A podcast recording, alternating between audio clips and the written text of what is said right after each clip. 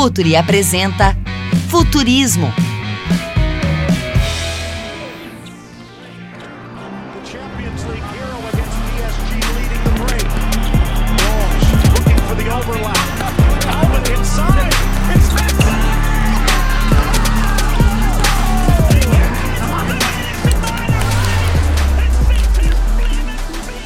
Olá, futeboleiras, olá, futeboleiros no ar, mais um Futurismo, seu podcast de tecnologia, inovação, conhecimento, que a gente vai fazer uma entrevista muito bacana hoje com Bruno Maziotti, que é o responsável técnico na área de prevenção e reabilitação do Paris Saint-Germain, num momento muito ímpar da nossa experiência humana aqui neste planeta, porque Muitos países estão em confinamento, vivendo essa pandemia e assustados com tudo que está acontecendo. Então a presença do Bruno é muito especial. Um profissional da área de saúde com muita experiência e que tem assim uma carreira é, com contato com atletas de altíssimo rendimento. E esse é o nosso papo de hoje, sempre ao lado de Eduardo Tega. Tudo bem, Tega? Grande Calçade, tudo bem, meu amigo? Sempre um prazer dividir esse nobre espaço e, e, e importante espaço do futurismo com você.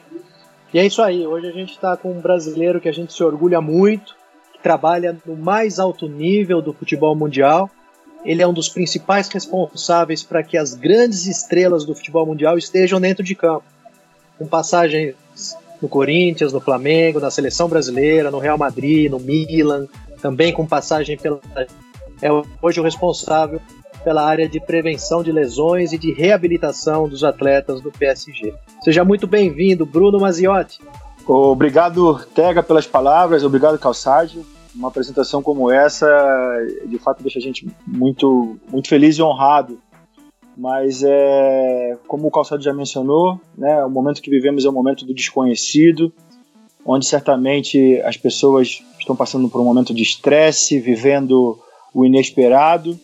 E mas eu também ressalto aqui que toda oportunidade, né, toda entropia, ela faz despertar algo novo na gente. E eu tenho visto muito sentimento solidário, um momento que as pessoas começam a olhar para os próximos, é, muitas vezes não tão próximo da gente, mas um olhar diferente. E isso faz com que a gente possa usar esse tempo para refletir sobre o que de fato importa nesse momento, né? O que, que importa pra gente nesse momento. E, poder bater um papo com vocês referente a, ao futebol, que também faz parte desse universo, para mim vai ser um grande prazer a gente poder conversar e trocar ideias aqui. Bruno, para começar, eu gostaria que você falasse um pouquinho da tua trajetória, da tua trajetória até chegar ao PSG Quer dizer, é, é uma trajetória de muitos anos, de muita experiência, com atletas de altíssimo rendimento. Então eu gostaria que você fizesse assim, um, desse um panorama da tua carreira até hoje, por favor. Ô Calçade, é, eu fui um, um aluno, né, da, sempre da área da saúde. O primeiro curso é, que eu entrei, até por um pouco de pressão familiar, foi a odontologia, mas é onde eu cursei apenas é, um período. A faculdade que eu cursava, ela tinha uma, uma, uma possibilidade dos alunos da área de saúde cursarem é, os cursos da área de saúde, e principalmente as disciplinas básicas no primeiro momento em comum.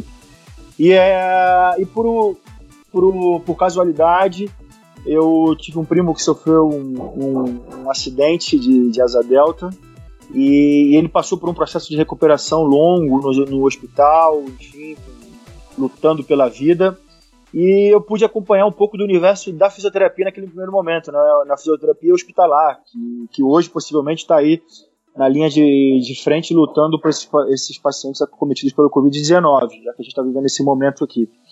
E, e desde, desde, então eu me apaixonei pela profissão, pela, pela possibilidade de poder ajudar as pessoas, e eu começo a buscar o estudo da, do, da fisioterapia em si, de entender como é que era realmente a essência da profissão.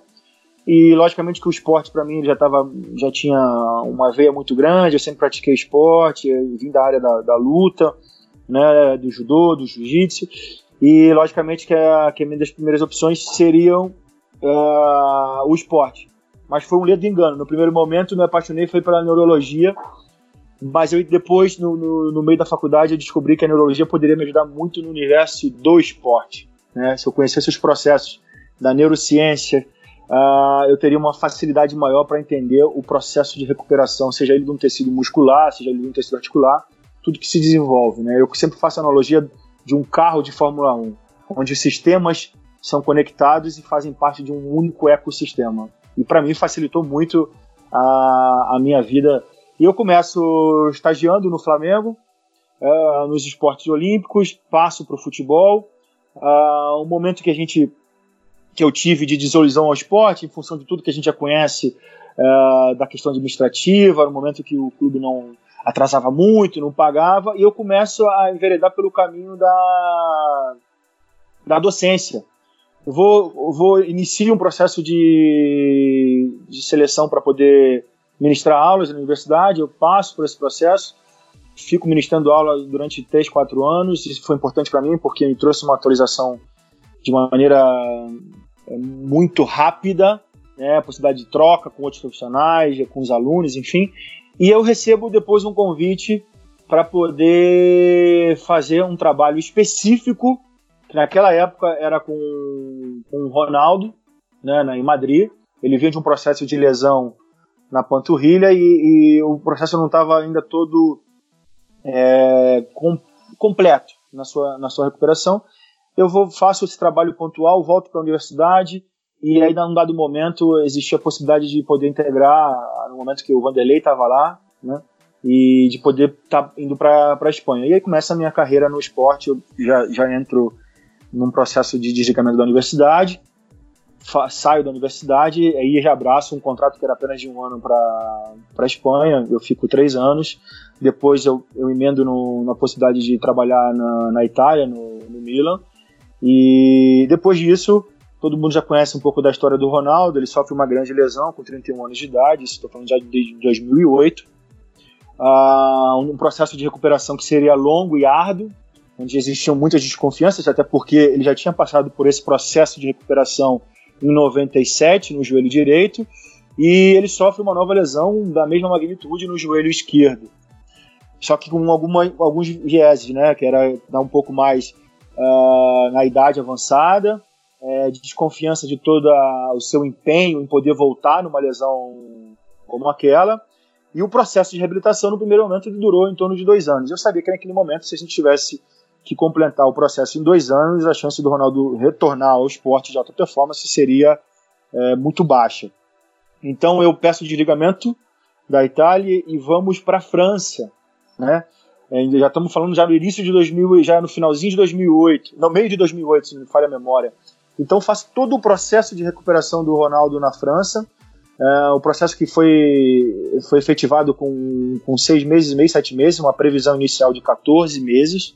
Isso nos ajudou muito a alavancar o ânimo, porque o, o primeiro momento a ideia era retomar a vida normal de um ser humano, aquele pai de família que poderia brincar com seus filhos, correr, fazer uma, uma atividade esportiva sem ser profissional, mas que se tudo tivesse dado certo, a gente poderia voltar ao esporte de alta performance, graças a Deus deu tudo certo, o Ronaldo retoma a carreira no Corinthians, a gente passa por um processo uh, de envolvimento muito grande no Corinthians, porque naquele momento a diretoria, que é a mesma diretoria atual, uh, entende que eles precisavam de uma renovação, de um, de um revigoramento de toda a sua estrutura, e, e eu faço o, processo de, de contrato por um ano apenas, mas e aí a coisa toma assim, um novo rumo e eu passo sete anos no Corinthians.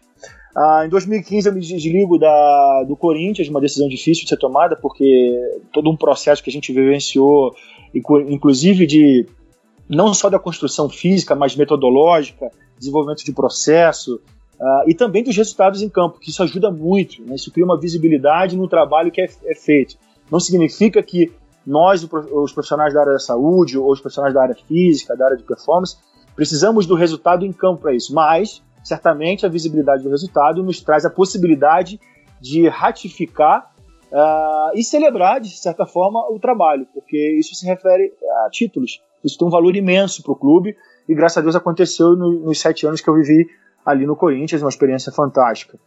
Aí eu aceito o desafio de, um, de ir para um país novo, né, a China naquele momento é, financeiramente que me compensava muito, mas também pelo desafio de desenvolver a cultura futebolística uh, num país que não tem essa referência futebolística. É, em 2015, a gente vive um boom de atletas estrangeiros e também de comissões técnicas estrangeiras uh, no, no, no, no, futebol chinês. Isso me dá a possibilidade de desenvolver a experiência de troca com outras, com outras áreas. Eu já tinha vivenciado isso uh, na Europa, mas eu também pude aumentar o meu leque de, de trocas e intercâmbio com os outros profissionais à medida que, que o mercado chinês era inflado por, por estrangeiros. Por curiosidade, a comissão técnica que eu, que eu fui, né, me juntei ao momento que, que, o convite foi aceito, que era uma comissão técnica brasileira, que era o treinador técnico Menezes, que me fez o convite. Uh, eles, a gente se recebe um comunicado logo após cinco meses de trabalho que a comissão técnica seria desligada porque os resultados estavam aquém. Isso é uma particularidade e entendimento que o futebol chinês naquele momento mandava uma mensagem clara. Se a gente não está uh, ah, feliz com o resultado, nós temos dinheiro, nós compramos profissionais e é isso que a gente precisa aqui dentro. Então, naquele momento, a, a diretoria entende que os resultados estavam aquém do que esperavam e faz, é, faz a demissão coletiva de todos. E, e por, por surpresa, talvez não tanto pela, pela característica do trabalho que está sendo desenvolvido, mas eles me solicitam e pedem para que eu pudesse ficar. Seria o único membro da comissão técnica que estaria naquele momento lá, para me juntar aos outros profissionais que ali estavam. Nesse momento, eu acredito que a, minha manutenção no trabalho, para me juntar a uma comissão técnica nova, né, eles, eles, elegeram naquele momento uma, uma comissão técnica alemã. É, trabalhei com o treinador Felix Magath, que é uma lenda do futebol mundial, foi campeão nacional alemão com o Wolfsburg, com o Bayern é, de Munique, foi um jogador é, de extrema classe. E eu também já ouvi as histórias que, que eu conhecia dele no universo do futebol é, masculino, que era um treinador rigoroso na sua metodologia de treino, que não, não se importava muito com a, com a tendência do futebol mundial em controle de carga, a melhorar as, os aspectos do treinamento, entendendo o modelo de jogo, enfim, era uma metodologia que, de certa forma, eu teria que me adaptar muito com isso mas deu tudo certo.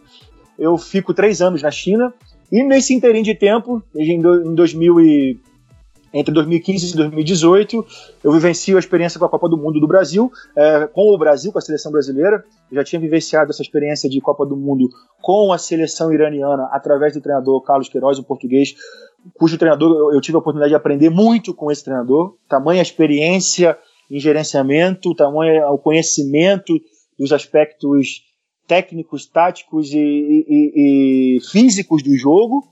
E então para mim foi uma experiência fantástica poder vivenciar como um estrangeiro no meu, no meu país, que foi a Copa do Mundo de 2014. Mas voltando à Copa do Mundo de 2018 com a seleção brasileira, uma, é uma experiência de fato única. Acho que todo profissional que trabalha com futebol tem o desejo de estar aí vivenciando essa experiência. Eu tive a oportunidade de, de poder vivenciá-la com um treinador que eu já conhecia ao longo do tempo que eu trabalhei no Corinthians. E nesse interim de tempo eu recebo o convite para estar tá integrando o Paris Saint-Germain.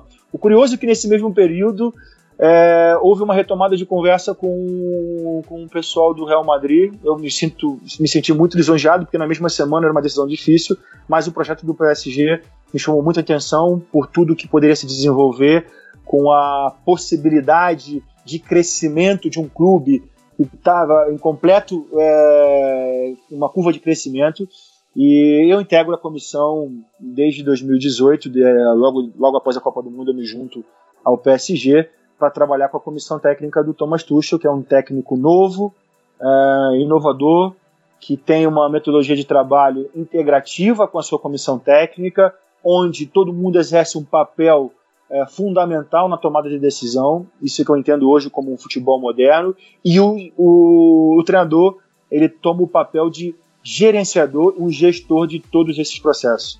Porque ao longo da minha experiência eu tenho visto que é muito difícil a gente vivenciar e continuar vivenciando um modelo centralizador como era antigamente, onde eles estavam é, delineados apenas pela figura do treinador e talvez do médico como o staff final.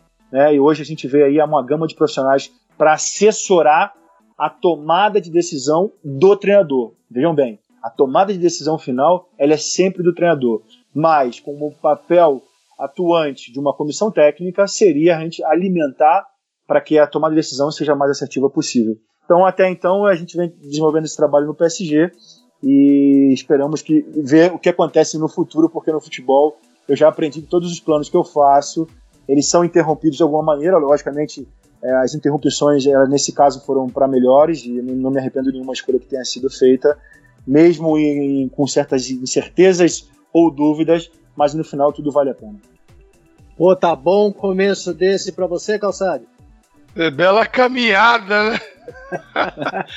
é, mas é legal, porque a, além de conhecer, não é só é, o conhecimento é a base de tudo, mas é, como você usa, né? A caminhada, as experiências, né, Tega? Isso é muito importante. O Calçade, ah, Tega, se me permite complementar a informação, eu costumo dizer o seguinte, que o conhecimento, no meu caso, me ajuda muito porque eu tenho preguiça de fazer o, o, o mesmo trabalho duas vezes. Então a ciência, ela me ajuda na economia e na eficiência. Então, logicamente que se eu tenho ah, dentro da ciência as prerrogativas que me apontam o melhor caminho, eu como sou um preguiçoso de fazer o mesmo trabalho duas vezes, eu prefiro ir pelo caminho da ciência. é, Sensacional, um, amigo. É um bom caminho. Bruno, mas assim, enquanto você estava falando, eu fui anotando várias coisas aqui, já desmontei minha pauta, viu, Calçade? Eu tô já imagino. vou tentar improvisar porque tem muita coisa interessante que eu, que eu que nós temos curiosidade aqui em, em, saber. Mas veja, a própria evolução do conhecimento no futebol ela é nítida, né? Ela, principalmente quando a gente olha para o desenvolvimento das comissões técnicas. Se a gente pegar lá no final da década de 50, aquela figura do treinador eclético que faz tudo, os seus auxiliares pouco especializados. Isso vem até aí o final da década de 60, né, com aquela formação tradicional, o treinador, o preparador físico, o médico e o massagista, né, aquela ainda a liderança autoritária, né, a centralização das informações. E quando a gente olha hoje a estrutura de uma comissão técnica, né, onde você tem, além do treinador, que é orientador tático, quatro ou cinco auxiliares de treinamento, você olha para uma área de um setor de saúde, né, como o próprio fisioterapeuta, os médicos especializados, o médico esportivo, o fisiologista, o psicólogo, a nutricionista, e aí vai, né? Aí você, você vê a interação com a área administrativa, área financeira, marketing, patrimônio, logística, recursos humanos, enfim. Hoje, é, é, olhando para o papel do treinador, né, que além das demandas táticas e físicas do jogo, que ele também deveria saber sobre tecnologia, análise de dados, estatística dos atletas, é, interpretação dos dados é, ligados à área da comissão técnica e o staff técnico dele, é, igualmente também, é, é, como a própria área de saúde, né, Bruno? Você hoje tem que entender muito sobre as demandas do jogo e do treino que o, que o atleta vai sofrer. E o modelo de saúde atual, por ser completamente diferente daquele mais, uh, uh, antigo é, é, modelo médico centralizado, as decisões também são muito mais compartilhadas. A integração entre as áreas e o volume de dados gerados também é muito maior para ser administrado. E a própria linguagem desses profissionais mudou completamente. O que, que a prática vem lhe dizendo, Bruno, sobre o modelo ideal de uma comissão técnica? Você opta por trabalhar o risco da gestão de profissionais com uma comissão maior, com vários especialistas e especialidades? Ou é você da opinião de ter uma equipe de trabalho mais reduzida, com profissionais que tenham um entendimento de várias áreas, uma visão mais ampla do todo? Tega, essa, essa pergunta ela, ela, é, ela é muito pertinente sobretudo pelo, pelo, pelo universo que, que nós vivemos, é o que eu falei, né? Eu até comentei numa brincadeira dizendo que o futebol é, é um universo que tem muita dificuldade na aceitação das mudanças. Mas eu compreendo isso. Eu compreendo isso, porque o futebol até os dias de hoje, a grande, a, a, a grande, a grande parte do tempo ele foi feito dessa maneira. Então, assim, a figura do treinador, entendendo isso, ele é, é uma, é uma figura importante no processo. E se, se de fato, junto com os jogadores, eles são os atores principais disso tudo. Por que, que eu quero dizer isso? Você imagina que o futebol antigamente era feito né, de forma reduzida, como você mencionou, pelo treinador, por um auxiliar, jogadores, é, um, um, um chefe do departamento médico, um médico, na verdade, né? não, era, não tinha um departamento, era um médico e um massagista. E no final de tudo, era o treinador que tinha que tomar as decisões finais. Então é, é, uma, é uma profissão de muita coragem. Primeiro, porque se você tomar decisões onde você não controla o processo, você precisa ter coragem. Né? O, o mínimo que você necessita nesse momento, é, é, naquele momento, era coragem. Hoje a necessidade é diferente.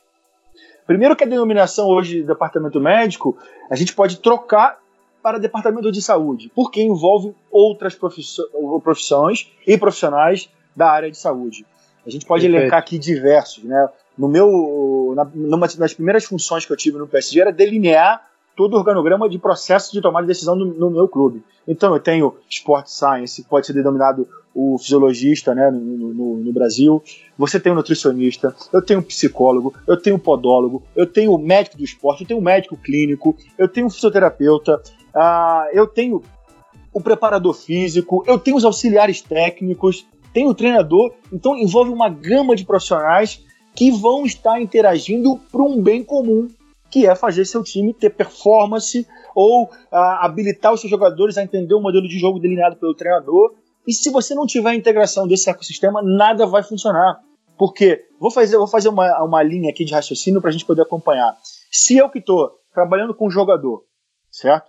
E esse jogador, ele é a escolha principal do treinador para iniciar os 11 é, que, que, que, vão iniciar o jogo, seja uma, uma semifinal, uma final de um campeonato, a, okay. sua, a sua responsabilidade com o trabalho é muito grande, porque a, a escolha do treinador é esse atleta. Então, se eu não entendo as exigências que o treinador precisa que esse atleta cumpra no treinamento ou no jogo para poder reabilitá-lo ou para poder melhorar seus índices de performance, nada está linkado com o processo de reabilitação. Então, isso é uma discussão que eu tenho muito com os com meus pares: é, é, a gente come, começar a entender a área do outro, não com uma ótica de se meter no trabalho do outro, mas entender o universo que faz com que aquele profissional tome as suas decisões, é, com, com, que faça que ele faça o desenvolvimento de todo o processo da sua cadeia de tomada de decisão, para que você realmente possa ser uma parte importante do trabalho. Eu costumo, é, por exemplo, assistir às preleções do meu treinador, e isso foi uma coisa que eu desenvolvi ao longo da minha carreira, não porque eu quero ter uma opinião sobre o esquema que o treinador está adotando, mas para poder entender que no processo de reabilitação, no processo de melhora física do meu atleta, eu tenho que adaptá-lo e deixá-lo apto para as demandas que irão necessitar no modelo de jogo que o treinador exige desse, desse atleta. E para que o atleta também se sinta seguro em desempenhar a função. Porque uma coisa é você colocar o atleta dentro de campo e a outra coisa é esse atleta ter desempenho no que ele precisa fazer. São duas coisas diferentes. Então, em determinado momento, essa linguagem existe uma ruptura de comunicação. Eu preciso entender que o meu processo de comunicação com o treinador é diferente com o gestor, o diretor esportivo, ou com o próprio atleta, ou com os meus pares. Então é um desafio do profissional que está trabalhando com futebol entender que você precisa se adaptar também. Porque muitas vezes nesse processo, essa ruptura de comunicação, ela se dá exatamente pelo que você falou. Que linguagem eu vou adotar? Se eu entrar com uma linguagem onde eu começo a, a, a delinear para o meu treinador, olha, o meu nível de força concêntrico e excêntrico do, do grupamento posterior da coxa não está adequado. Por... Não, ele não quer saber disso. Esse atleta pode fazer o número de acelerações e desacelerações que eu preciso para que ele faça, que ele jogue na, numa linha de quatro é, como terceiro homem de meio de campo? Pode, treinador. É, ele pode. Ele está apto para desenvolver o que você precisa. Então é isso que ele precisa saber. Naquele momento é isso que ele precisa fazer. Talvez sobre os outros profissionais eu consiga ter uma linguagem um pouco mais técnica, né, intrínseca, para delinear as nossas decisões. Mas a gente precisa encontrar isso. Então, assim, essa adaptação de tudo isso que ocorre no universo do futebol é, precisa de tempo para que a gente essas mudanças ocorram. A gente está vivendo um momento agora, por exemplo, novo. É, o, qual é o desfecho final de uma, uma possível pandemia que vai afetar grande parte da população mundial? A gente não sabe. Então a gente precisa de ter calma, cautela para tomada de decisão, para saber se é o melhor momento agora estar em quarentena, se não é, se essa quarentena é horizontal, se ela é vertical, não. Então, assim vive o futebol hoje. Mas uma coisa que eu posso deixar clara para vocês é que se o profissional não está apto ou não entender rapidamente essas mudanças, certamente, assim como o treinador vai ficar fora do mercado, assim como os profissionais da área da saúde vão ter dificuldades de se inserir no mercado, os jogadores também que não se cuidam vão ter dificuldade de se posicionar e ter grandes contratos. Então faz parte de um ecossistema que se você não tiver é, interligado nele, você vai ter grande dificuldade de, de, de entrá-lo. Bruno, diante desse quadro que você mostrou para gente, é importante é a importância do treinador ela cresce, porque ele talvez, ele necessariamente, ele não precisa ter os seus conhecimentos e não vai ter, mas ele precisa entender o seu trabalho, como você entende o dele também. É, o que eu quero perguntar é o seguinte: hoje você olha para o futebol mundial e existe uma corrente que prega apenas o trabalho do campo como o trabalho necessário para a composição do atleta, para o treinamento, para o alto rendimento. E existe também a ideia de que o atleta precisa de um complemento, um complemento é, no trabalho de força, no trabalho de velocidade, que está ligado à força, é, ele precisa então de um complemento na academia do clube, e não apenas no dia a dia do campo. Como é que você vê isso? Isso é real? Isso é um fato? Existem duas correntes ou não é bem assim? Calçade, é, no, ao longo do, do tempo, eu tenho visto que as pessoas estão preocupadas em encontrar um único modelo de trabalho, né?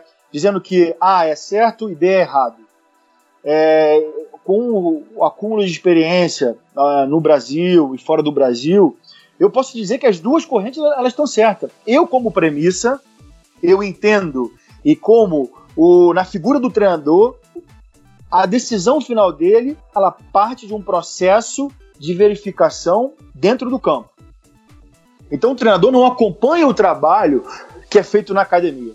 A maneira que ele tem de avaliar o seu jogador é no treino né? É na, é na, na perpetuação das ações que vão ser feitas durante a semana, nos jogos que virão a seguir. Então, o campo para mim é o principal. O campo para mim é o principal. Então, nesse, nesse momento que eu tomo a, a, a, decisão de que achar, e achar não, de ter a certeza que o campo é ali onde a atleta tem que desempenhar o número de acelerações necessárias, é o número de velocidades altas é, na reprodução dos seus mecanismos de corrida, as acelerações, os passes corretos, porque uma coisa o atleta está correndo sem a bola, outra coisa é o atleta correr com a bola. Nas suas tomadas de decisões, você precisa deixar esse atleta limpo e apto para que ele possa desempenhar a melhor função dentro do campo. Em nenhum momento ao longo da minha carreira é, eu achei que o trabalho complementar, eu gosto de usar essa palavra, ele vai sobrepujar o trabalho do campo. Não mas também entendo que não é uma regra. O trabalho que, que de campo não é o suficiente para outros atletas. Vejam bem, nós vivemos um momento que vários atletas hoje estão na casa dos 30 anos, 32 anos, 33 anos, 34 e desempenhando ótimas funções no campo. Por que, que eu preciso interromper é, a carreira de um atleta se ele tem a possibilidade e a capacidade de desempenhar suas funções no campo? Não. Talvez esse ajuste de trabalhos complementares, seja ele na academia, seja ele um trabalho complementar no campo, pós ou antes treino, que a gente chama das ativações uh, antes do treino, sejam essenciais também. Então eu não gosto de, de, de deixar a, a impressão que ah, tem que ser assim, tem que ser aquilo. Não. Então, se eu tenho, por exemplo, vou dar a minha, minha experiência com, com, com Félix Magath na China. Ele tinha grande dificuldade de entender esses trabalhos complementares. O trabalho todo dele era desenvolvido numa tendência a, ao trabalho aeróbio e anaeróbio no campo. Ou seja, ele gostava de correr, com que os atletas corressem muito ao longo do, dos treinamentos. Né? E as dimensões que ele utilizava para o treino eram de 10 contra 10, 11 contra 11, e por tempo demasiado. Então nós tivemos de encontrar uma maneira de ajustar o trabalho para que o trabalho pudesse ser feito ao longo dos, dos, dois anos e meio que nós trabalhamos juntos. Mas eu também entendo que esse treinador acumulou experiência ao longo do tempo com esse tipo de metodologia. Então eu não quero chegar para o treinador, apontar e dizer que está errado, quem sou eu para fazer isso? Não. Mas o que eu posso fazer é entender o que ele necessita como objetivo final e eu encontrar um caminho de ajuste para dar a possibilidade de a gente encontrar o melhor desfecho. Então, nesse momento, por exemplo, as argumentações que nós usávamos com ele era que aquele tipo de trabalho trazia os atletas num desgaste tão grande que o número é, de atletas disponíveis para o treino e jogos eles começaram a reduzir. Então a gente estava pagando um preço muito alto em cima da metodologia que estava sendo implementada. E aí veio a minha pergunta: se as suas escolhas não podem estar no campo por uma, um erro ou um, um equívoco da nossa metodologia, a gente precisa ajustar isso. Porque o nosso desafio é fazer com que esses atletas desempenhem a melhor função no campo por mais tempo possível, seja na presença em treinamento, seja na presença de jogos. Esse é o grande desafio. Então, eu não fico muito preocupado uh, hoje em dia de responder se a metodologia A é a mais assertiva e se a metodologia B não. Para mim, é o ajuste individual de cada atleta sabendo das necessidades que cada um vai precisar ter, porque tem atletas com histórico de lesão, tem atleta que não tem histórico de lesão, tem atleta com uma faixa etária de 19 anos, e que a demanda física é diferente, a maturação ainda está em processo de desenvolvimento, e tem atletas com 35 anos que estão jogando na mesma equipe. Então, dentro, a gente sabe que dentro da característica do treinador, para que ele possa desenvolver um modelo de jogo, eles vão ter que estar tudo junto, para que o treinador possa ter a verificação em loco da capacidade desses jogadores de fazer a melhor escolha para a melhor equipe que ele quer colocar no, no jogo. Então, a partir desse, dessa premissa, é que eu desenvolvo a metodologia. Não é o contrário. Eu não tenho intenção nenhuma de me sobrepujar às decisões finais, porque o objetivo final é o jogo. E a gente tem que analisar, quantificar e qualificar a metodologia para que o jogo tenha realmente a efetividade necessária que o treinador desejou e deseja. Bruno, você lida com ativos valiosos no clube, né? Alguns dos principais jogadores do mundo estão sob a sua responsabilidade. É, quando a gente se refere a um trabalho mais assertivo na questão da prevenção de lesões, eu queria entender com você é, como é que você convive com os impactos e o controle da, das informações e dos dados quando, quando eles se integram na sua área. Por exemplo, com os indicadores econômicos, né? E como é que a tecnologia vem impactando a teu favor para diminuir o índice de lesões na perspectiva preventiva? É, essa é uma pergunta que também a gente, é, em, em, em, pares, em reuniões, em congresso, todo mundo realmente busca a, a, essa resposta. É, Tega, e a gente vai precisar fazer uma análise sobre, sobre tudo isso. Porque, veja bem, alguns pontos principais que eu acho importante. A comunicação. Não adianta okay.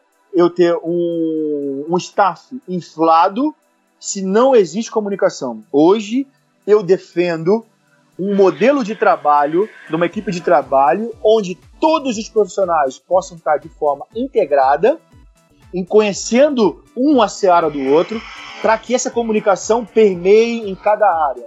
Talvez uma, uma, um staff muito inflado você não consiga fazer de uma maneira tão competente. Por quê? Porque ainda vivemos um cenário de mudança. Ah, os profissionais também precisam encontrar a melhor maneira de trabalhar de forma integrativa. Isso é o claro. grande diferencial. O fisioterapeuta que é, há 10 anos atrás trabalhava de uma maneira e hoje ele trabalha de maneira diferente. Ah, assim como o médico, assim como o preparador físico, o preparador físico que não conhece dos seus atletas, dos mecanismos de lesão dos seus atletas, ele não pode fazer um bom papel na sua formação de, de variáveis físicas. Assim como um profissional da área da recuperação, se não conhece de demanda física, ele não consegue reabilitar de uma maneira eficaz os seus atletas. Assim como um médico que não conhece e, é, o trabalho do preparador físico, do fisioterapeuta, também vai, ser, vai ter dificuldade de entender aonde se inserir nesse modelo atual. Então, isso é a primeira coisa. A comunicação ela é extremamente importante nesse momento. E aí vem uma outra preocupação, a responsabilidade. Porque eu preciso entender que tudo que eu fizer nesse ecossistema, nesse, né, nesse cadeamento de decisões, ela vai interferir no processo. Assim como um código genético, se você erra um código, uma letra, você muda todo o desfecho final. E esse é o, é o, é o mecanismo que eu entendo dentro de um processo de, de liderança entre o staff técnico e o staff é, de saúde, e o staff físico, e o staff administrativo. Então tudo isso linka. Assim como as decisões é, de uma logística que o, que o gerente de futebol, o diretor esportivo precisa é, tomar, ele vai estar linkado numa melhor recuperação desses atletas, né? Se é melhor voltar no dia do jogo, se é melhor voltar após ao café da manhã, para que a gente tenha, possa ter uma melhor recuperação, né? Tudo isso é, é, vai sofrer interferência. Então, eu, como, como parte desse staff, eu sempre tive a preocupação de olhar com o olhar dos outros, né? Então, o que, que eu faço? Eu, a primeira coisa que faço é tentar criar né, ferramentas para avaliar de maneira objetiva o impacto do meu trabalho. Então, por exemplo, o que eu quero dizer com isso? Quando eu chego no, no, no, no Paris Saint-Germain, que é meu último clube, meu clube atual, a primeira coisa que eu faço é entender o universo do que eu vou estar me inserindo, né?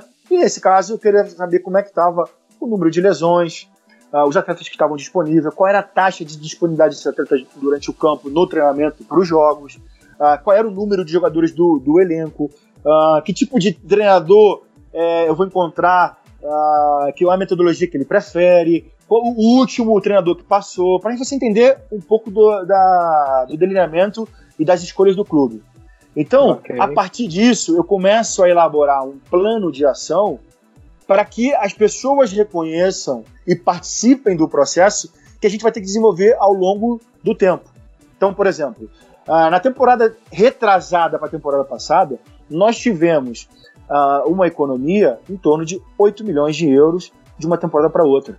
Pode parecer pouco para um clube com a magnitude de investimento do Paris Saint-Germain.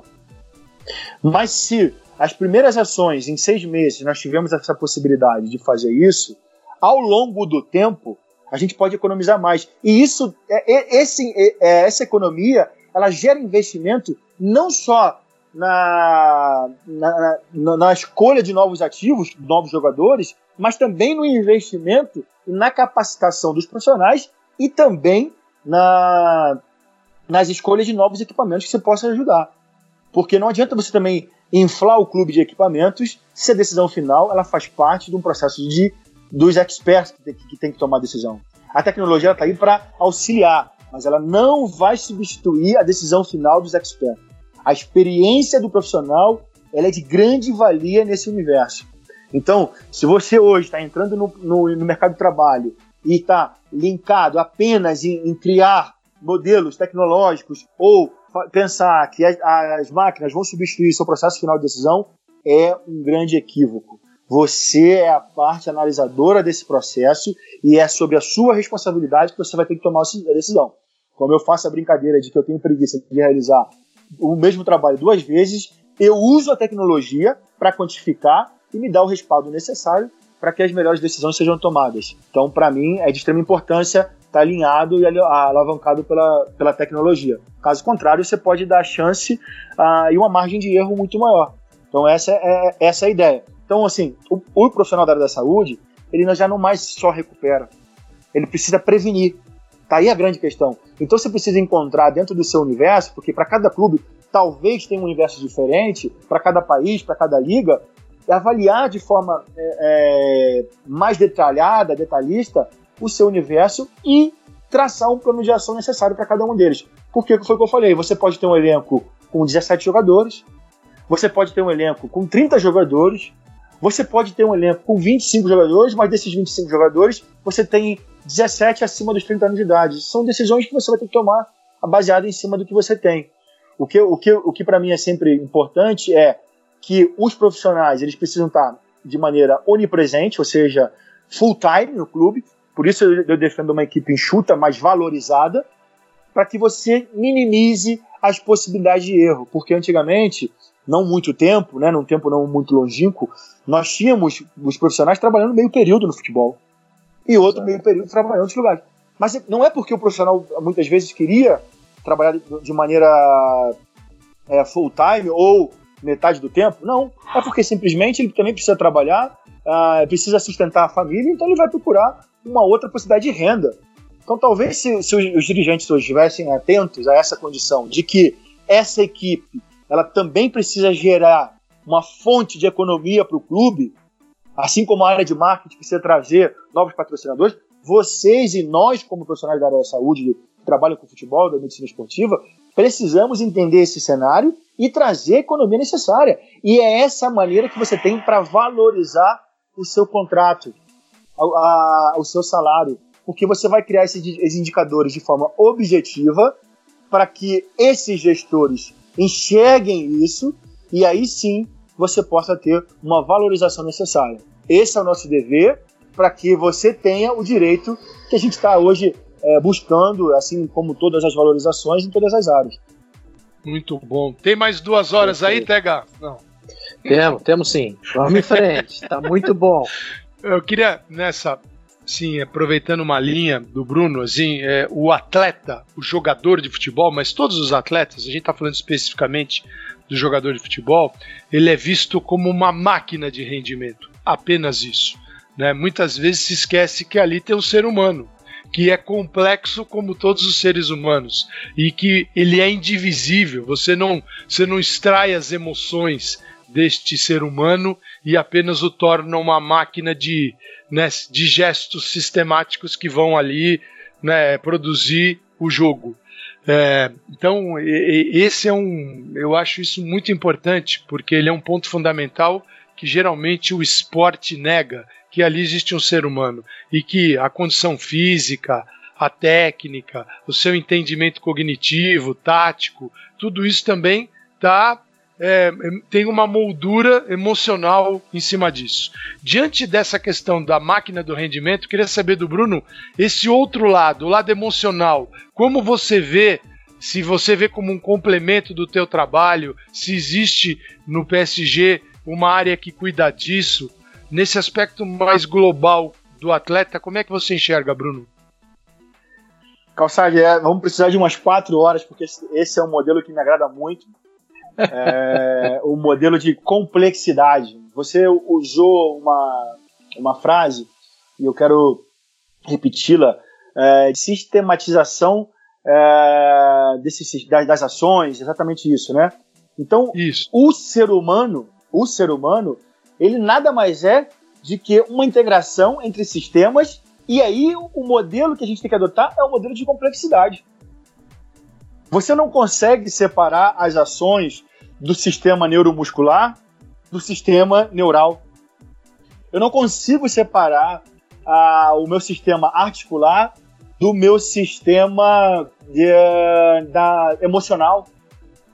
Como é que eu posso dizer para um joelho uh, recupera porque eu preciso de você bom, se o medo do sujeito de realizar a ação é muito maior do que a capacidade que aquela articulação é, tem de demanda.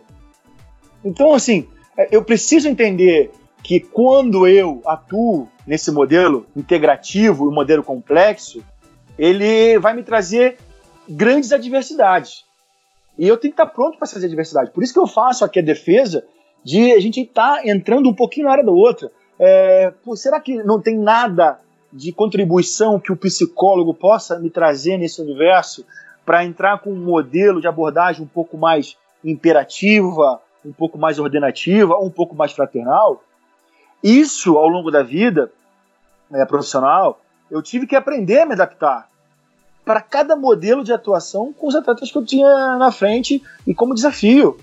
Uh, as, as, grandes recuperações eu, eu, que eu tive o prazer de fazer e que deram certo, é, porque a gente também aprende muito com, com os equívocos, isso é importante, né? A gente tem que ter a capacidade de poder errar, analisar e tentar novamente, porque é isso que vai fazer com que você não repita o erro. É, a gente precisa entender que outras áreas irão contribuir para o seu processo. Então eu sempre tive atento a essas questões. Como, como eu falei, eu tive a sorte de poder é, estudar os processos neurológicos da neurociência no início da minha carreira como aluno.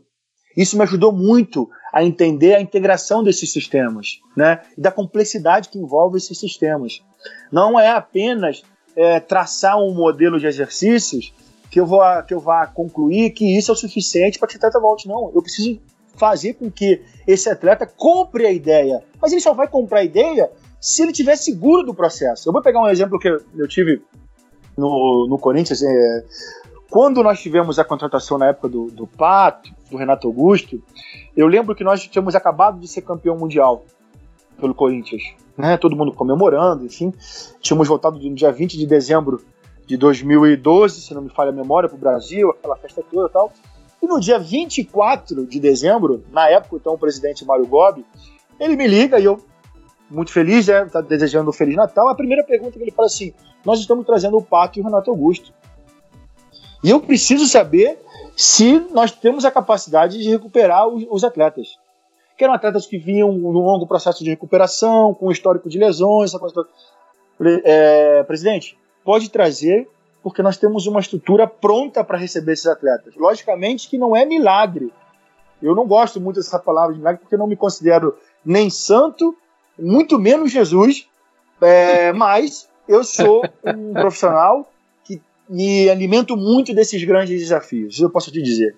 É, eu costumo andar na contramão da, das unanimidades. Talvez isso me, me traga um certo peso para carregar, é, porque eu não me omito das opiniões, muito pelo contrário, eu costumo ah, sempre analisar por que, que, todo mundo escolheu A e por que não o B, não como objetivo de ser controverso, mas objetivo de ampliar as nossas possibilidades.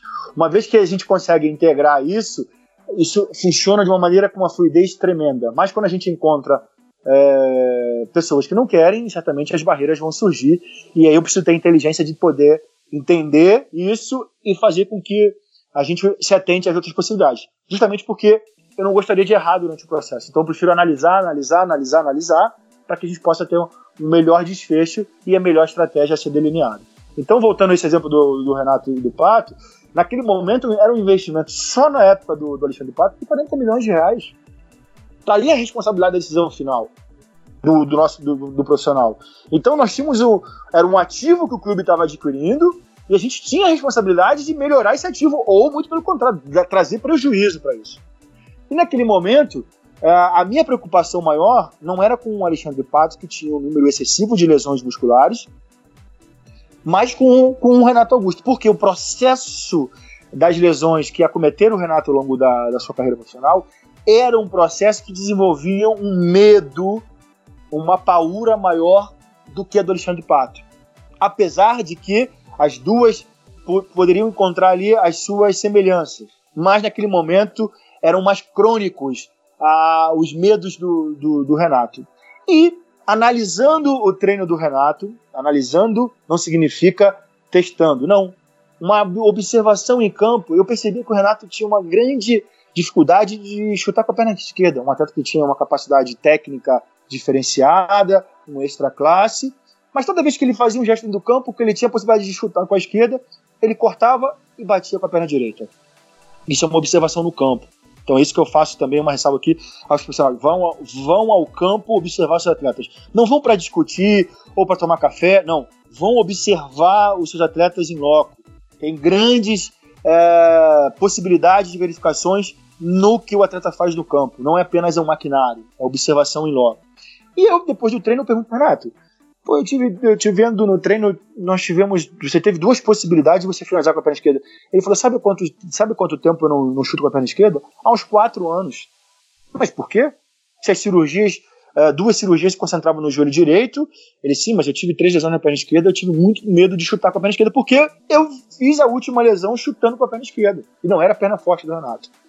Então, eu entendendo que aquilo ali ia trazer problemas no meu processo de recuperação então a gente faz uma tomada de decisão, fala assim, vamos interferir todo o processo e vamos destruir para reconstruir.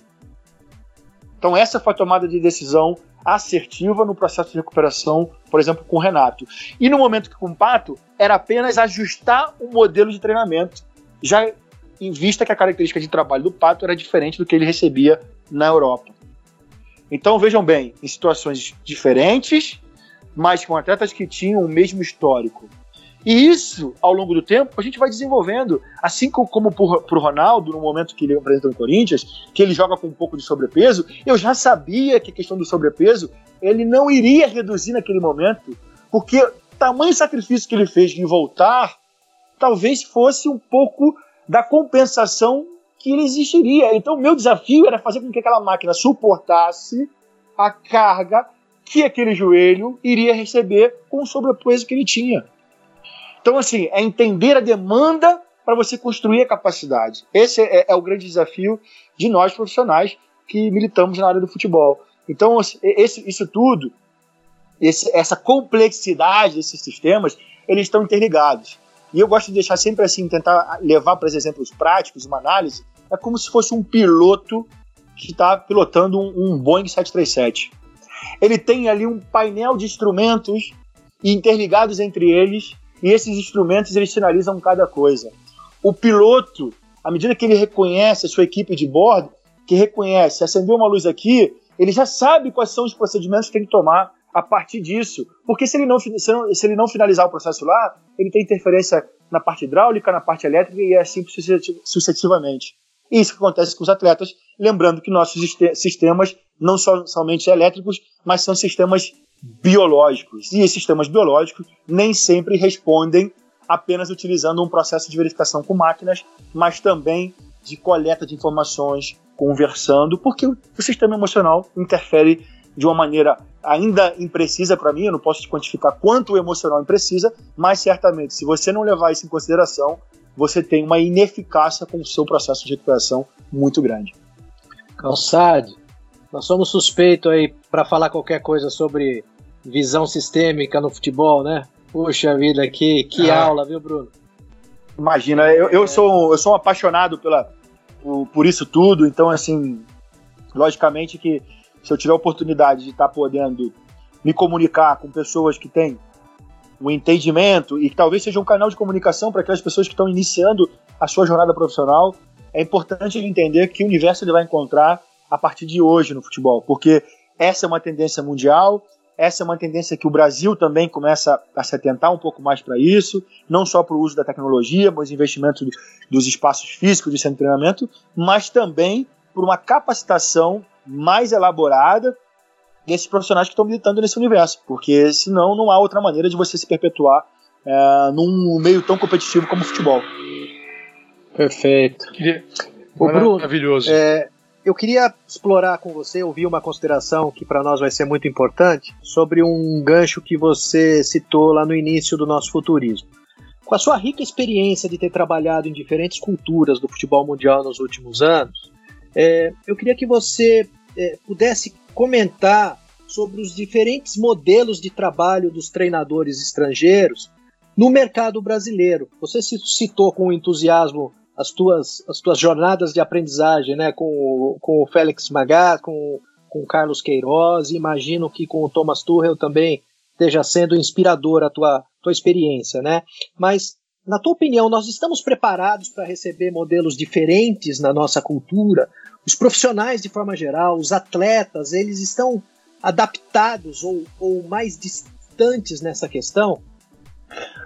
Olha, eu, eu acho que hoje a, a entre-safra de treinadores que nós temos no futebol brasileiro é uma, é uma entre-safra bastante reveladora nesse sentido de profissionais que estão buscando mais esse universo teórico.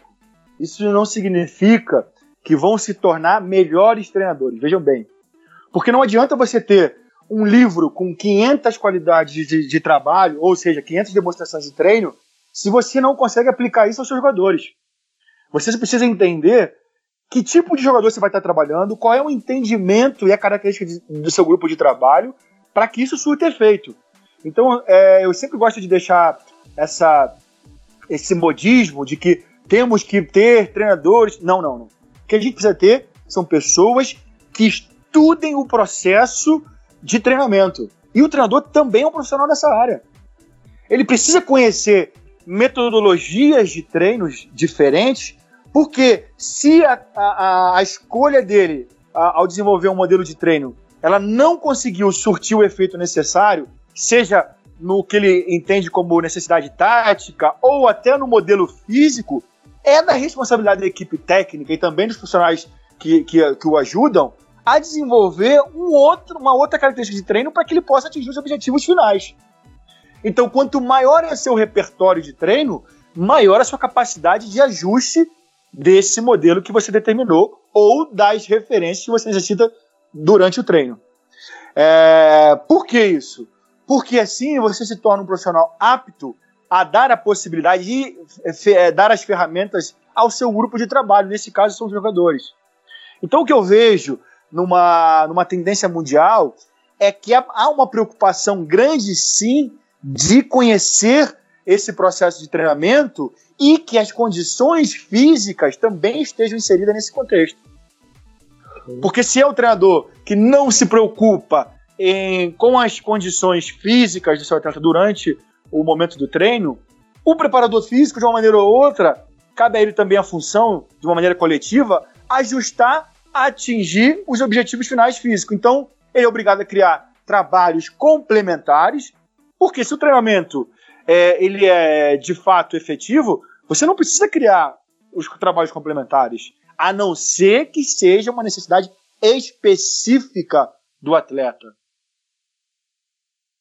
Então, o, o, o treinador ele precisa criar é, é, esse universo e gamas de treinamentos diferentes para que ele possa dar a possibilidade de integrar na grande maioria os seus atletas, porque você vai ter atletas que vão entender de uma maneira muito rápida o comando e as necessidades que o treinador implica na hora do treino. Mas também vai encontrar atletas com uma, uma capacidade de, é, diminuída de entendimento do que ele necessita.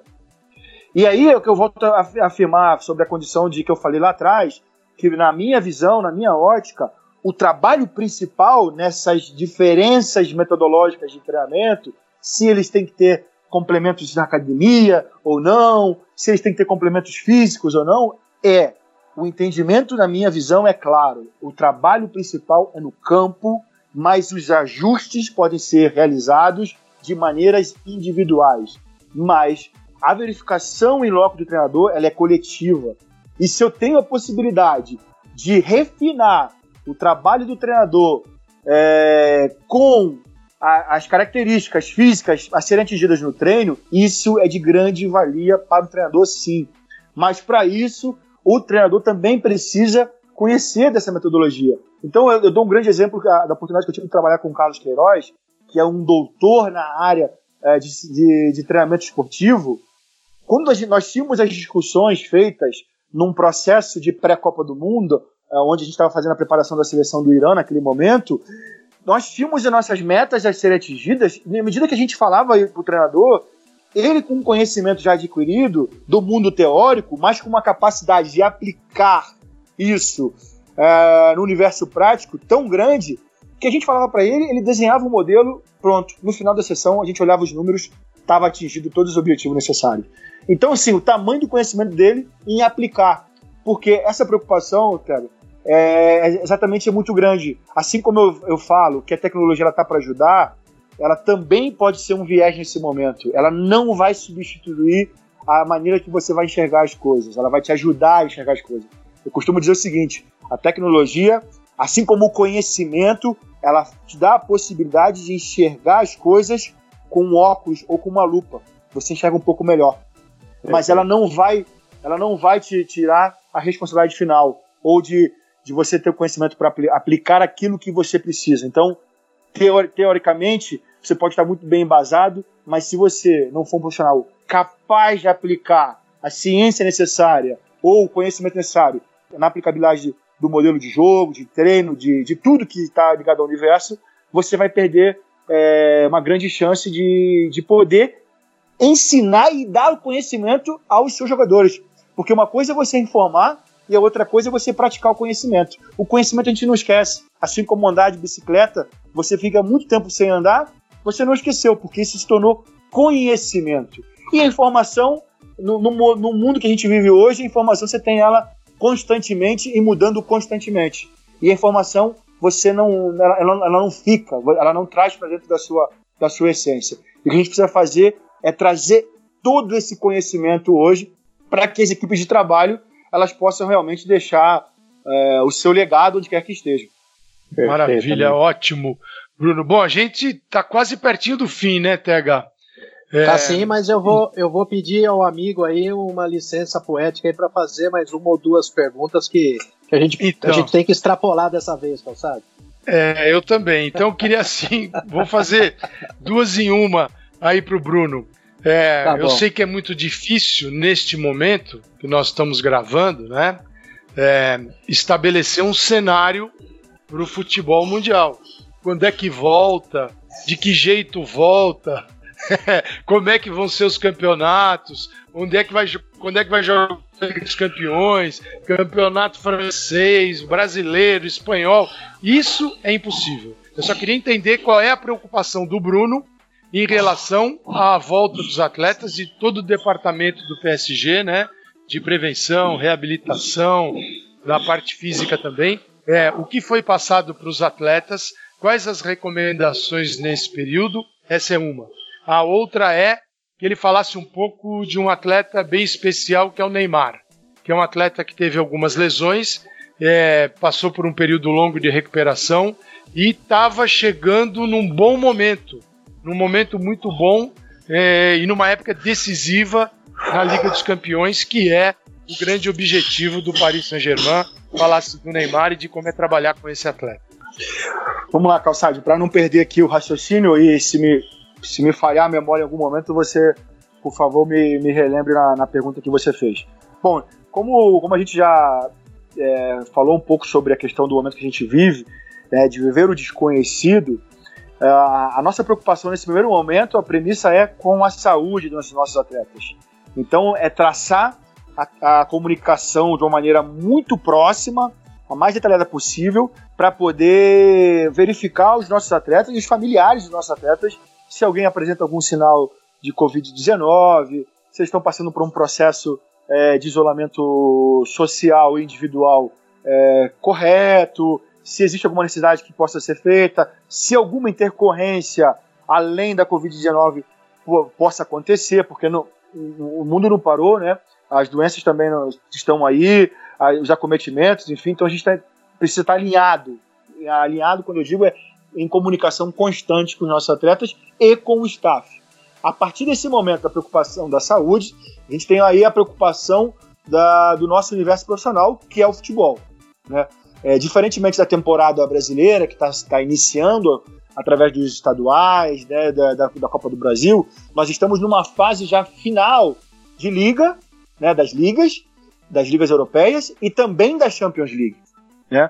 Nós tínhamos acabado de passar da fase das etapas da Champions League, que era um, que era um objetivo principal nesse primeiro momento para o clube, não é o objetivo final, mas era um objetivo porque existia uma grande cobrança em torno do, do investimento que o clube faz para poder fazer com que esse atleta realmente tivesse tranquilidade e passar por uma fase de quarta de final, já que o, o, o futebol apresentado é um futebol que, que, nos dava a possibilidade de acreditar que isso era possível. E graças a Deus os, os resultados vieram e nós estamos numa quarta de final.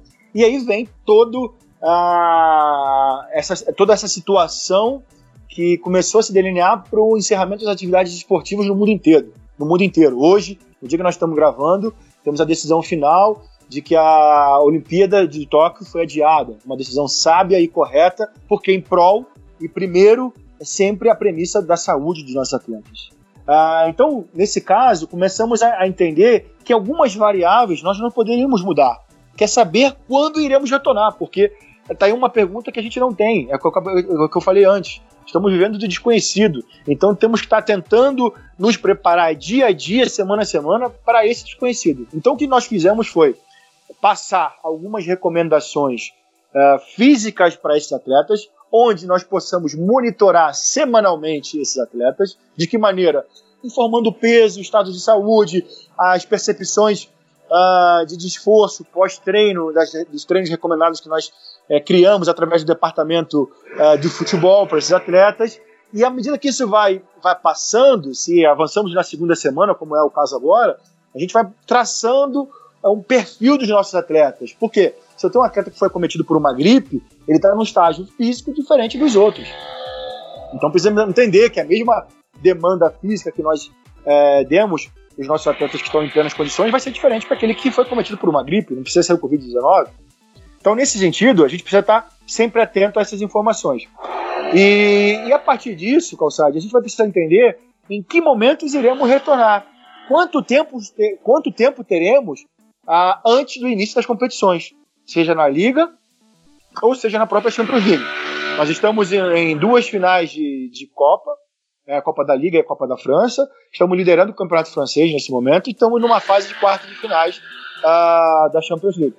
Então, quando retornarmos, a gente também não sabe em quanto tempo é, iremos retornar e quanto tempo teremos para finalizar as competições, porque também é outra variável a gente vai precisar intervir. Por que isso? Porque se eu tiver três meses para finalizar as competições, ok, estamos dentro de uma margem de segurança. Mas talvez eu tenha apenas 60 dias para realizar todos esses jogos. E é diferente. Então vai ser bastante, uh, digamos assim, uh, curioso, né? na medida que, que o tempo for passando e as nossas decisões terão que ser tomadas de uma maneira ágil e eficaz. Qual é o desfecho disso no final? A gente não sabe e não sabe para ninguém nesse momento. Não digo só pelo PSG, mas para todos os clubes que estão passando por essa situação e nesse caso é o mundo inteiro que está passando por essa situação. Mas como já estamos numa fase final de, de temporada, nós temos uns desafios maiores porque essa fase final é representativa pelo, pelas fases de, de confrontos finais. Então, onde você pode se tornar campeão ou não. Mas a gente não tem ainda essas respostas e nós estamos nos preparando dia a dia, semana a semana, para entender qual é o cenário que nós vamos encontrar no possível retorno das atividades esportivas. Quanto à questão do Neymar, a gente vê um atleta empenhado, nós temos um atleta comprometido com as causas coletivas do clube. Uh, muito se diz sobre, sobre o jogador Neymar, e eu, o que eu posso te dizer é que o Neymar é um atleta que está comprometido com todas as ações coletivas do, do clube, com as suas responsabilidades perante uh, aos torcedores, à instituição esportiva e com os objetivos individuais também, porque são objetivos individuais que vão que vai ser vai favorecer o coletivo. Isso é importante a gente falar.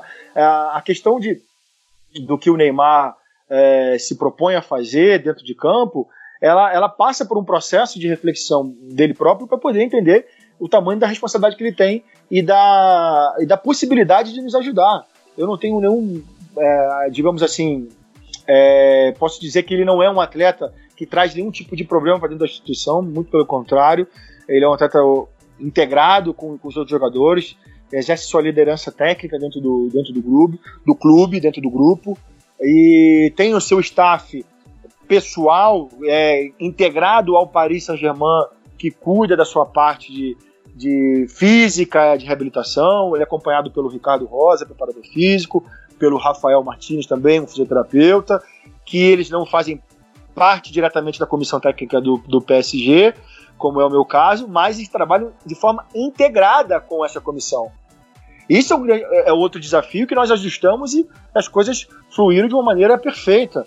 Então, assim, tudo isso que, que, que, a gente tem que descobrir ao longo do tempo, assim como no cenário da, da Covid, essa, essa pandemia que a gente vive, é, eu tenho certeza que, que os atletas eles vão manter o foco na manutenção física de cada um deles, porque, foi o que eu te disse, é diferente de uma parada, de um momento de férias para uma retomada de pré-temporada, porque esses atletas não terão tempo para desenvolver toda uma pré-temporada ou atingir o seu ápice físico se, se eles perderem muito a sua capacidade física. Então, há necessidade de se manter o mínimo necessário para que quando a gente retome as atividades, esse gap não seja um gap muito grande e eles não possam sofrer ah, até mesmo com lesões na retomada dessas atividades quando elas retornarão.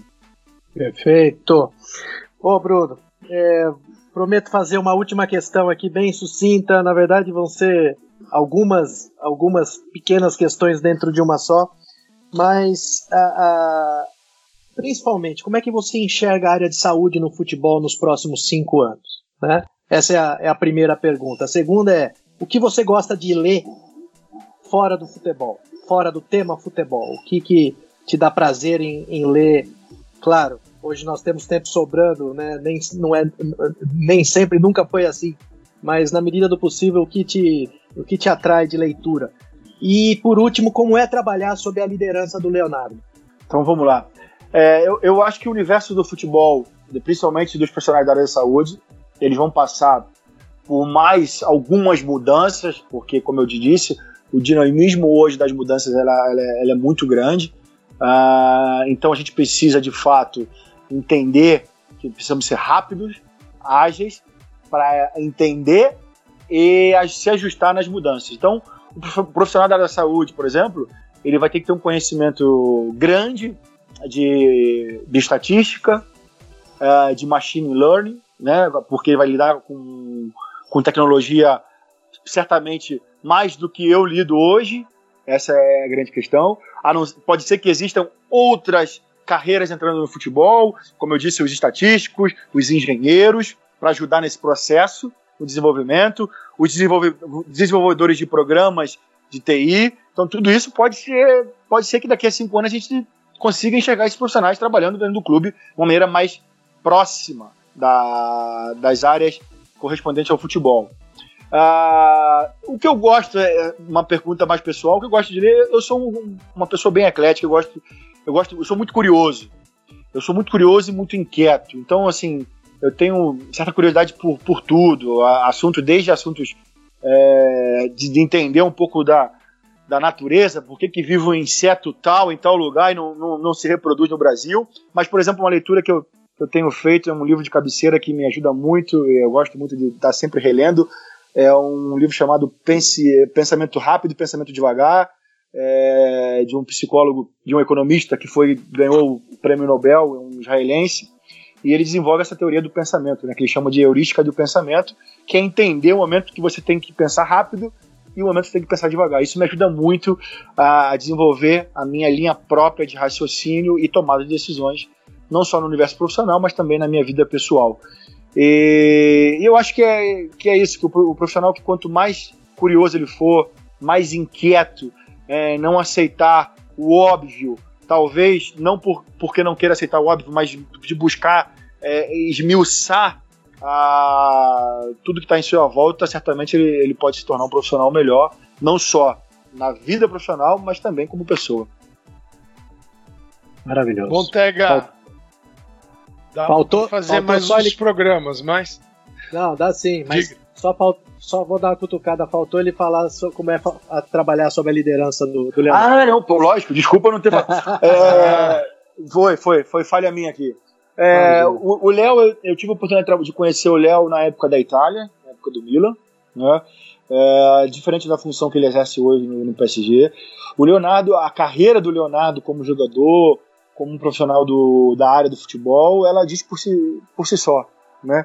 Ele tem muita credibilidade é, em toda a esfera mundial do futebol, assim como, como, como treinador, como diretor esportivo, como jogador, é, craque que foi. E, e, a escolha do, do Leonardo, ela passa, né, de tudo que eu falei, por, essa, por esse entendimento do PSG de se tornar uma marca forte, de, de se tornar um, de fato uma equipe que, que queira ganhar é, trazendo a sua marca. Isso eu acho que é grande importante, né? Mostrar que existe um trabalho por trás de todo esse investimento que tenha que tenha tido no, no PSG. Né? Que nosso objetivo é passar por essa jornada, essa transformação e solidificar essa marca.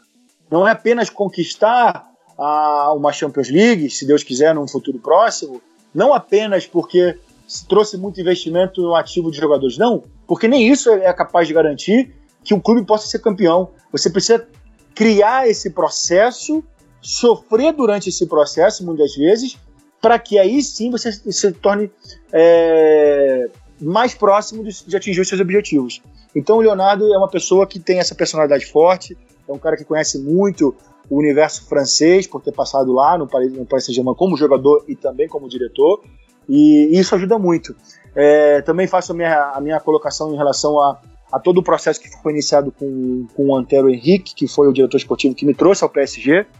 É uma pessoa que tem um, uma linha de trabalho é, de bastante entendimento de tudo que está em torno dele. É um cara que tem um, um, um olhar diferente para o universo do futebol. Isso me agrada muito. E acho que o Paris Saint-Germain ele foi feliz nas suas escolhas. A gente sabe que é o que eu falei, as mudanças ocorrem o tempo inteiro, mas eu acho que mesmo com a mudança do Antero para o Leonardo, ela tem uma tendência de manter a criação desse, desse processo que vem se desenvolvendo do Paris Saint-Germain na conquista de seus objetivos. Sensacional, amigo. Gostou? O que é mais, Calçado? Adorei e já tá bom, embora tenha muito mais para falar. Ficaram várias perguntas aqui, mas eu quero mais. Senão o Bruno é vai, daqui a pouco vai dar um, falar tchau. Fiquem, tá fiquem tranquilos porque para mim é um prazer, como eu disse na, na, primeira parte do programa. E se não der para fazer em um, eu já, já me sinto convidado para fazer o segundo. A gente faz uma, uma série de, do, do, do nosso programa aí. Maravilha. Não dá ideia, não. Não dá ideia. não, já, já, tá, já dei ideia, agora é só efetivar a ideia. Tá bom. Não, fazer uma série feliz. de discussões aí. Ficar muito feliz porque a gente tem, assim, na nossa sequência aqui no Futurismo, é, a gente tem escolhido muito bem né, as pessoas que participam, porque é o nosso objetivo sempre agregar e a gente tem um retorno muito bom da, da nossa audiência, dos comentários, né, de que é o podcast está aí para isso, né? Ele atinge áreas específicas do conhecimento e quem quiser acessar, vai lá, busca aquele conhecimento, aquela área e escolhe o que deseja ouvir. Se gostou, volta. E a gente espera que o nosso aquele que é fã do futurismo volte sempre. E o Bruno, nossa, teve um papo maravilhoso aqui. Bruno, a gente só tem que te agradecer é, de dar um, um pouco do seu tempo aqui para esse papo mas fica aí gravado para sempre. Né, nessa conversa de altíssimo nível sobre futebol, sobre a tua área, a área que não é, não é só fisioterapia, né, é um olhar assim mais complexo sobre o ser humano e o jogador de futebol, que não é apenas uma máquina de rendimento, mas tem muito mais coisa envolvida. Então a gente é, te agradece demais a participação e, né, Tega, estamos muito felizes. Muito, muito felizes é, reitero as palavras do Calçade, né? Esse olhar humano teu, complexo do futebol. É, foi uma aula aí a gente bater esse papo gostoso na última hora e com certeza vamos repetir falando de muito mais coisas é, além de futebol. Obrigado, viu, Bruno? Kega, Calçade, para mim, é, eu abri o, o, programa dizendo que era um prazer estar conversando com vocês. Para quem conhece é, a história de vida de vocês, sabe que vocês tem como, como preocupação esse desenvolvimento do conhecimento do que está em torno do futebol. Isso, de fato, me faz bastante é, feliz de poder estar tá participando do, do podcast, de poder trazer um pouco da, da minha visão, enfim, que eu acho que é a visão de um profissional que está em busca de melhoramento do todo. Uh, e se você quer melhorar o todo, você precisa conhecer um pouco de cada área. Então, acho que é, é a visão um, do profissional que está preocupado em manter um nível de excelência de, de, das atividades que são feitas no futebol. Eu sempre tenho, tenho comigo de que se, se eu fui escolhido para fazer determinada função, eu, eu quero estar tá fazendo de forma bem feita e tenho também a cobrança de fazer com que os meus colegas se doem o máximo para que a gente possa realmente elevar o nível da, do, da profissão, o nível do produto que a gente trabalha, que é o futebol, porque a gente pode entregar assim um espetáculo melhor, mas não perdendo a visão humana da coisa, porque no final de tudo a gente lida com o ser humano, né? E quando você lida com o ser humano, você precisa estar entendendo que as intercorrências vão surgir o tempo inteiro, através de problemas pessoais, familiares, uh, decisões que ter, terão que ser tomadas muitas vezes dizendo não para esses atletas, mas com o objetivo de que esse não traga para ele efeitos benéficos. E é isso que, que, me guia, é isso que me norteia, foi o que eu falei. Eu sou um eterno curioso, um eterno inquieto. Se tiver oportunidade em outro momento de poder realizar aqui novamente esse bate-papo, não se refutem, podem me chamar novamente, porque para mim vai ser imenso prazer, como da primeira vez, como é essa agora. E eu tenho certeza que a gente vai estar se encontrando de maneira breve em, em outro momento. Espero que o podcast se torne aí é, uma programação por muitos e muitos anos, porque não só como ouvinte, mas também como um admirador da história de vocês. Eu sei qual é a preocupação de vocês em trazer o conhecimento para uma área que muitas vezes tem a dificuldade de compreender o novo. Mas o novo não é, não significa que seja ruim. O novo é apenas desconhecido. O desconhecido traz essa, essa zona de, de convergência, como toda zona de convergência, ela pode trazer esse atrito molecular e trazer certas turbulências, mas no final de tudo vale a pena porque é a partir disso que se renova e se cria um novo. Muito obrigado, Bruno. Valeu, Tega! Valeu, Bruno! Um abraço para todos os futuristas que nos acompanharam aqui durante essa hora de grande conversa, muito conhecimento e até a próxima. Tchau! Futeboleiras, futeboleiros, obrigado. Até a próxima. Tchau.